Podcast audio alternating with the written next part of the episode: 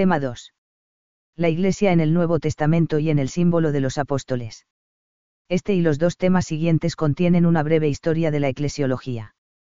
En el Nuevo Testamento pueden verse algunos rasgos fundamentales de la Iglesia, además del término mismo, Iglesia, en los sinópticos y en los hechos de los apóstoles destacan las cuestiones del reino de Dios y la fundación de la Iglesia, los escritos paulinos presentan a la Iglesia como pueblo de Dios y cuerpo de Cristo, en la eclesiología joanea, la Iglesia aparece como misterio de comunión y de vida en Cristo, esto se completa con algunos detalles en otros escritos neotestamentarios. En el símbolo de los apóstoles, credo, la Iglesia se sitúa en su tercera parte, por tanto en estrecha relación con el Espíritu Santo. 1. La Iglesia en el Nuevo Testamento, rasgos fundamentales. Introducción, el término, Iglesia. Eclicha, del griego, convocación, es la traducción griega, realizada por, los 70, sabios judíos en Egipto, en los SS. 3.2 AC, del Kaal Yave, la Asamblea Litúrgica del Pueblo de Israel, CF tema 5. En el Nuevo Testamento eclicha se usa a veces con otros dos significados más amplios, comunidad local en general, comunidad universal de los creyentes, CF. CEC 752. Este uso en el Nuevo Testamento indica que ambos pueblos, Israel y ahora los cristianos, son eclicha. Pero la Iglesia, nuevo pueblo de Dios, ha sido adquirida por la sangre de Cristo. Por eso él dice, mi Iglesia, MT 16, 18, pues ella le pertenece.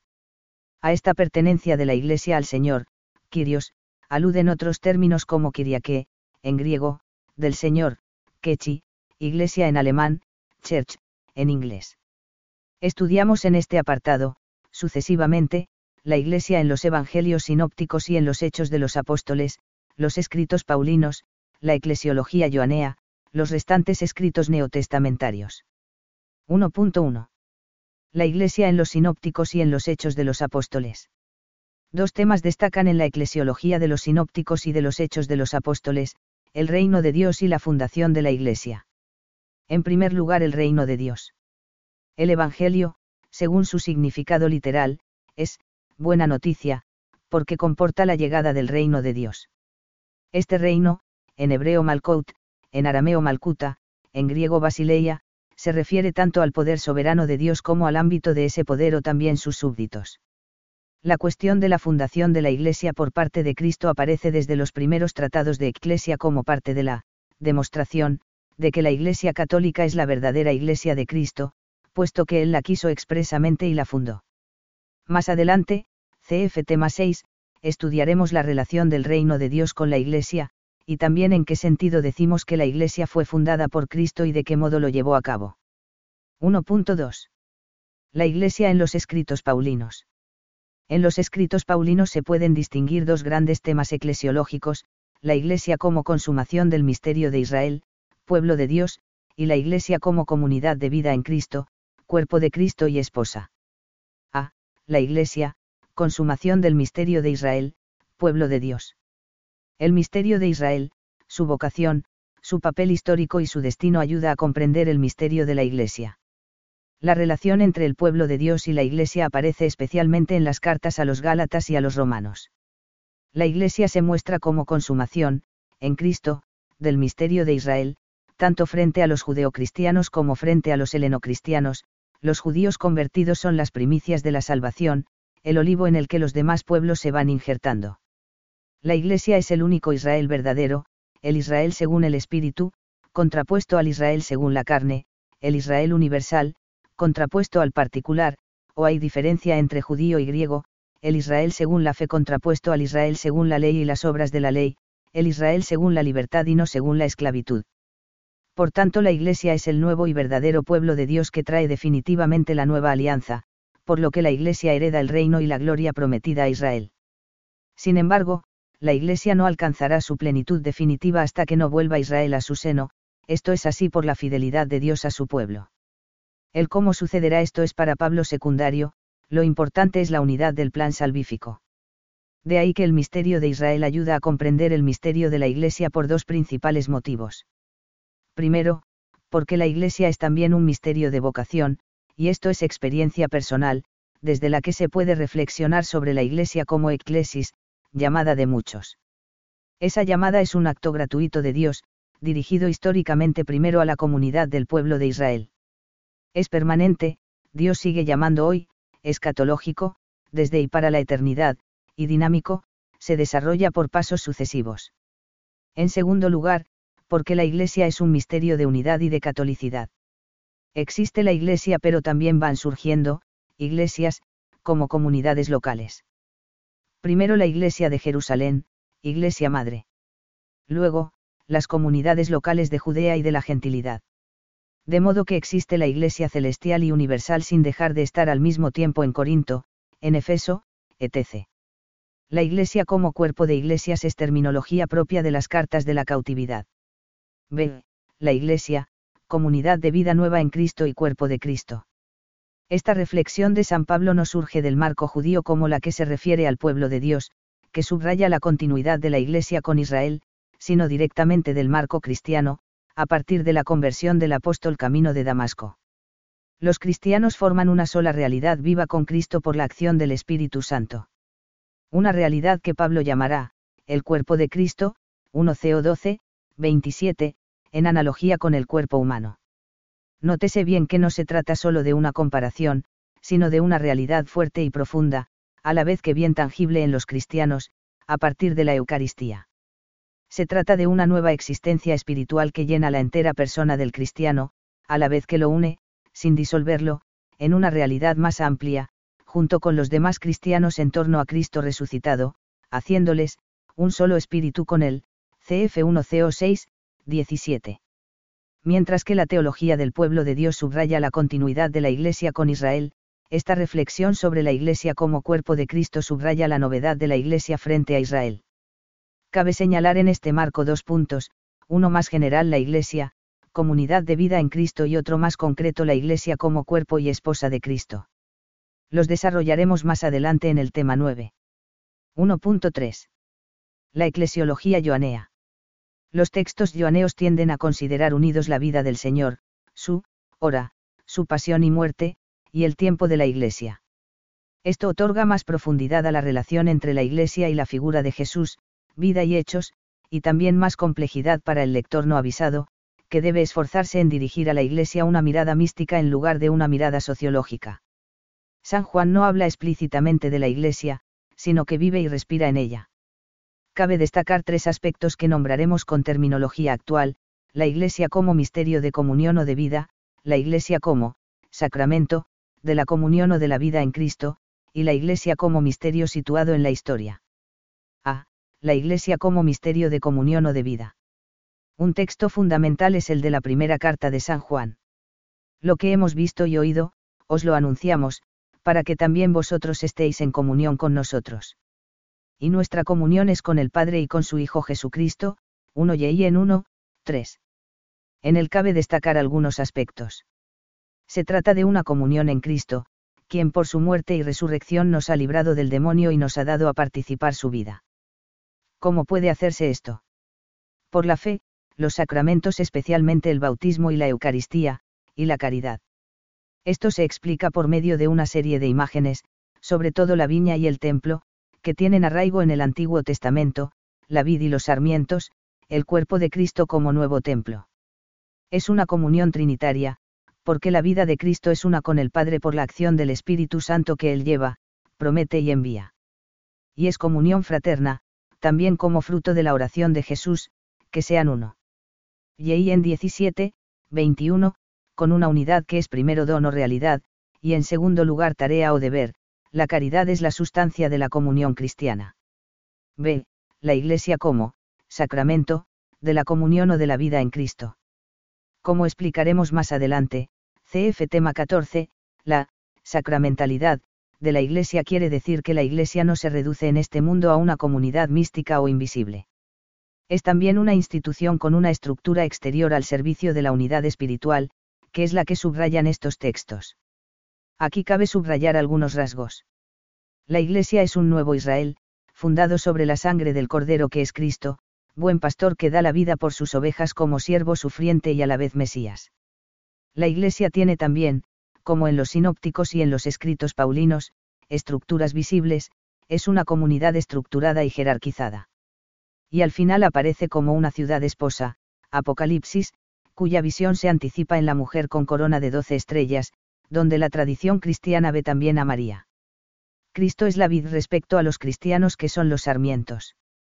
Esto acentúa que la Iglesia no es solamente algo interior y espiritual, de hecho San Juan habla tanto del papel de los apóstoles y de la jerarquía, señala la asistencia del Espíritu Santo y la función especial de Pedro, como de los sacramentos, como prolongación de los gestos salvíficos de Jesús, su relación con el Espíritu Santo y su necesidad para entrar en el reino, y de la caridad fraterna, signo por excelencia de la comunión y mandamiento fundamental de la nueva ley, donde Dios y tarea.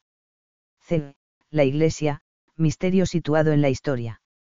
Este aspecto aparece principalmente en tres lugares, el discurso posterior a la cena, la primera carta de San Juan y el Apocalipsis cabe destacar dos puntos. El combate entre Cristo y Satán, entre la Iglesia y Satán, ese combate, que fue especialmente intenso en la pasión, continúa ahora con sus discípulos que vencerán también con la cruz. La victoria y el triunfo de la Iglesia, el combate está ya ganado pero todavía no se ha manifestado del todo la victoria de Cristo, como sucederá en la parusía. 1.4. La Iglesia en los restantes escritos neotestamentarios. En los restantes textos del Nuevo Testamento se pueden encontrar algunos rasgos dispersos, por ahí sí hay decir, pero no por eso menos importantes acerca de la Iglesia. La carta de Santiago tiene ante sus ojos a la comunidad local, estructurada con sus jefes, doctores y ritos, como la unción de enfermos. A la vez se dirige a la totalidad de los cristianos, con indicaciones de tipo práctico, espiritual y organizativo.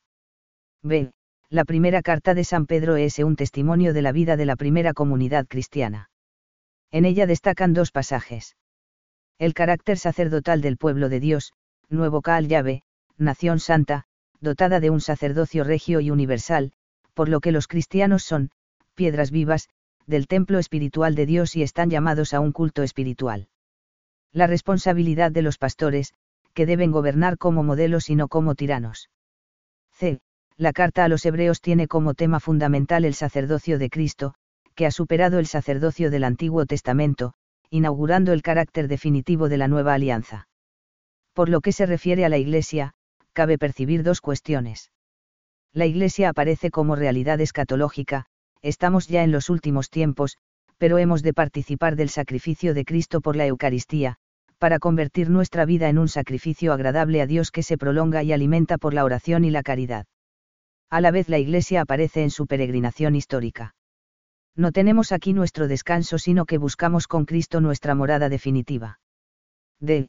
Las cartas pastorales, a Timoteo y a Tito, interesan para la eclesiología sobre todo como testimonio de cómo se vivían realidades expuestas en otros lugares del Nuevo Testamento, dan criterios prácticos y recogen la imagen de la Iglesia como edificio estable que debe cuidar el obispo con la colaboración de los presbíteros, custodiando la doctrina con fidelidad al depósito de fe recibido. 2. El artículo eclesiológico del símbolo de los apóstoles. La afirmación central de la fe cristiana sobre la Iglesia se contiene en el símbolo de los apóstoles, la más antigua formulación sintética de nuestra fe. Este símbolo se usaba en la Iglesia de Roma. Las declaraciones posteriores del magisterio se pueden considerar como desarrollos y concreciones del credo cuando confiesa, credo ecclesiam. 2.1 la Iglesia, en el marco de la fe en Dios uno y trino. A. Como ya apuntamos en el tema introductorio, para entender bien el sentido del símbolo de la fe, un primer punto es considerar que la estructura del símbolo es ternaria, como corresponde a la fe en Dios uno y trino. El símbolo tiene tres partes. Cada una de ellas se dedica a una de las personas divinas. Se dice quién es y qué ha hecho o qué se le atribuye, credo in deiam, patrem, credo, in Jesum Christum filume ius unicum, credo in spiritum sanctum. Esto manifiesta que la fe de la Iglesia es teologal, es fe en cada una de las tres personas divinas, de modo que los doce artículos del credo son, articulaciones internas, dentro de la estructura ternaria del símbolo. B. En segundo lugar hay que considerar que esa estructura ternaria no está en perspectiva, sistemática, sino histórico-salvífica. Así pone de relieve que los cristianos creemos en Dios Padre que crea el mundo, envía a su Hijo para salvarnos y luego al Espíritu Santo para hacer fructífera la obra del Hijo. Cristo es la luz de los pueblos. Por eso, este sacrosanto sínodo, reunido en el Espíritu Santo, desea vehementemente iluminar a todos los hombres con la luz de Cristo, que resplandece sobre el rostro de la Iglesia, anunciando el Evangelio a todas las criaturas. Con estas palabras comienza la constitución dogmática sobre la Iglesia del Concilio Vaticano II. Así, el concilio muestra que el artículo de la fe sobre la Iglesia depende enteramente de los artículos que se refieren a Cristo Jesús. La Iglesia no tiene otra luz que la de Cristo, ella es, según una imagen predilecta de los padres de la Iglesia, comparable a la luna cuya luz es reflejo del sol, CEC 748. C. En ese marco, y concretamente en la última parte del símbolo correspondiente al Espíritu Santo, aparece la Iglesia, como primero de cuatro efectos generales, según Alejandro de Ales la Iglesia Católica, que es comunión de los santos, la remisión de los pecados, la resurrección de la carne y la vida eterna. El artículo sobre la Iglesia depende enteramente también del que le precede, sobre el Espíritu Santo. En efecto, después de haber mostrado que el Espíritu Santo es la fuente y el dador de toda santidad, confesamos ahora que es el quien ha dotado de santidad a la Iglesia, Catecismo Romano, 1, 10, 1. La Iglesia, según la expresión de los padres, es el lugar donde florece el Espíritu, San Hipólito, Traditio Apostólica, 35, CEC 749. 2.2. La Iglesia, santificada por el Espíritu Santo. Todo ello conecta con la interpretación que hacían los padres de la Iglesia, al distinguir el credo indeiam, patrem, filium, spiritum sanctum, del credo ecclesiam, acusativo directo sin, in. Así se refleja la distinta manera de entrar Dios y la Iglesia en el objeto de la fe. Esto lo ha recogido posteriormente y explicado el Catecismo Romano en el S. 16, diciendo que ponemos nuestra fe en las tres personas de la Trinidad.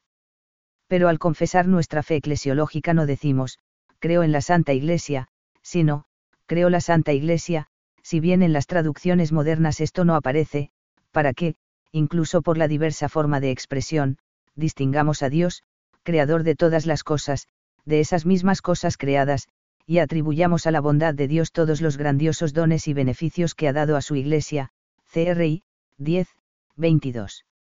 Con otras palabras, creemos en la Iglesia no como en Dios, sino como efecto de la acción salvadora de Dios. Santo Tomás lo señalaba al decir que si se prefiere decir, in, sanctam ecclesiam, como también se expresaba entonces, hay que entender lo referido al Espíritu Santo, pues es el Espíritu Santo el que santifica a la Iglesia. Así queda claro, como hemos visto en los párrafos anteriores, que el artículo eclesiológico depende inmediatamente del anterior, el artículo pneumatológico. Creer que la Iglesia es, santa, y, católica, y que es, una, apostólica, como añade el símbolo niceno-constantinopolitano, es inseparable de la fe en Dios, Padre, Hijo y Espíritu Santo. En el símbolo de los apóstoles, hacemos profesión de creer que existe una Iglesia Santa, credo. Ecclesiam, y no de creer en la Iglesia para no confundir a Dios con sus obras y para atribuir claramente a la bondad de Dios todos los dones que ha puesto en su Iglesia, cf. Catecismo Romano, 1, 10, 22. En conclusión, el símbolo de los apóstoles presenta a la Iglesia como misterio de fe en el marco de la profesión de fe y en estrecha dependencia de la acción santificante del Espíritu Santo.